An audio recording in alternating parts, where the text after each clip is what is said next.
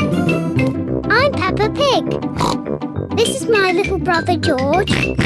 This is Mummy Pig. And this is Daddy Pig. Peppa Pig.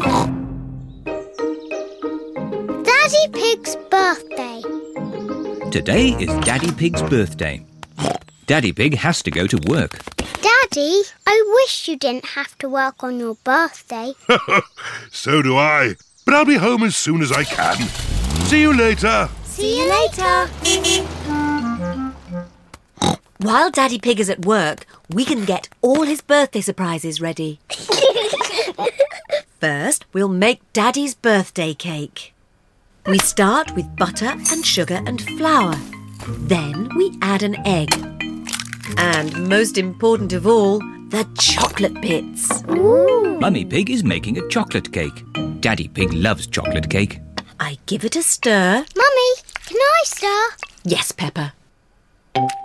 Peppa loves stirring. George wants a go.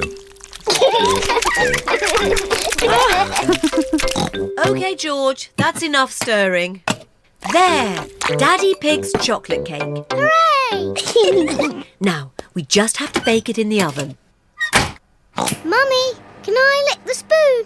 Yes, you can lick the spoon and George can lick the bowl. Yippee! Peppa and George love chocolate cake mixture.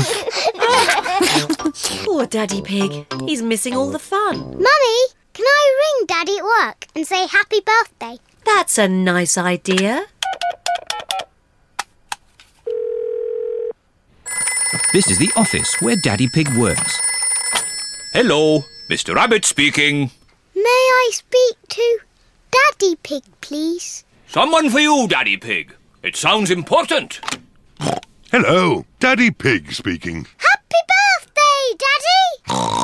happy birthday! Thank you, Pepper. Don't be late home, Daddy. bye bye. Bye bye. Happy, birthday, Thank you. There's just one more thing to do before Daddy gets home. Yes, Daddy's birthday surprise. Shh, George, remember, it's a secret. Shh. Peppa and George have buckets of water. Mummy Pig has balloons. I wonder what Daddy Pig's birthday surprise can be. Daddy's home. Quick, back to the house. Daddy Pig is home from work. Happy birthday, Daddy Pig. Thank you, everyone. Wow, what a lot of candles. That's because you are very, very old, Daddy. you must blow out all your candles in one go. I'll do my best.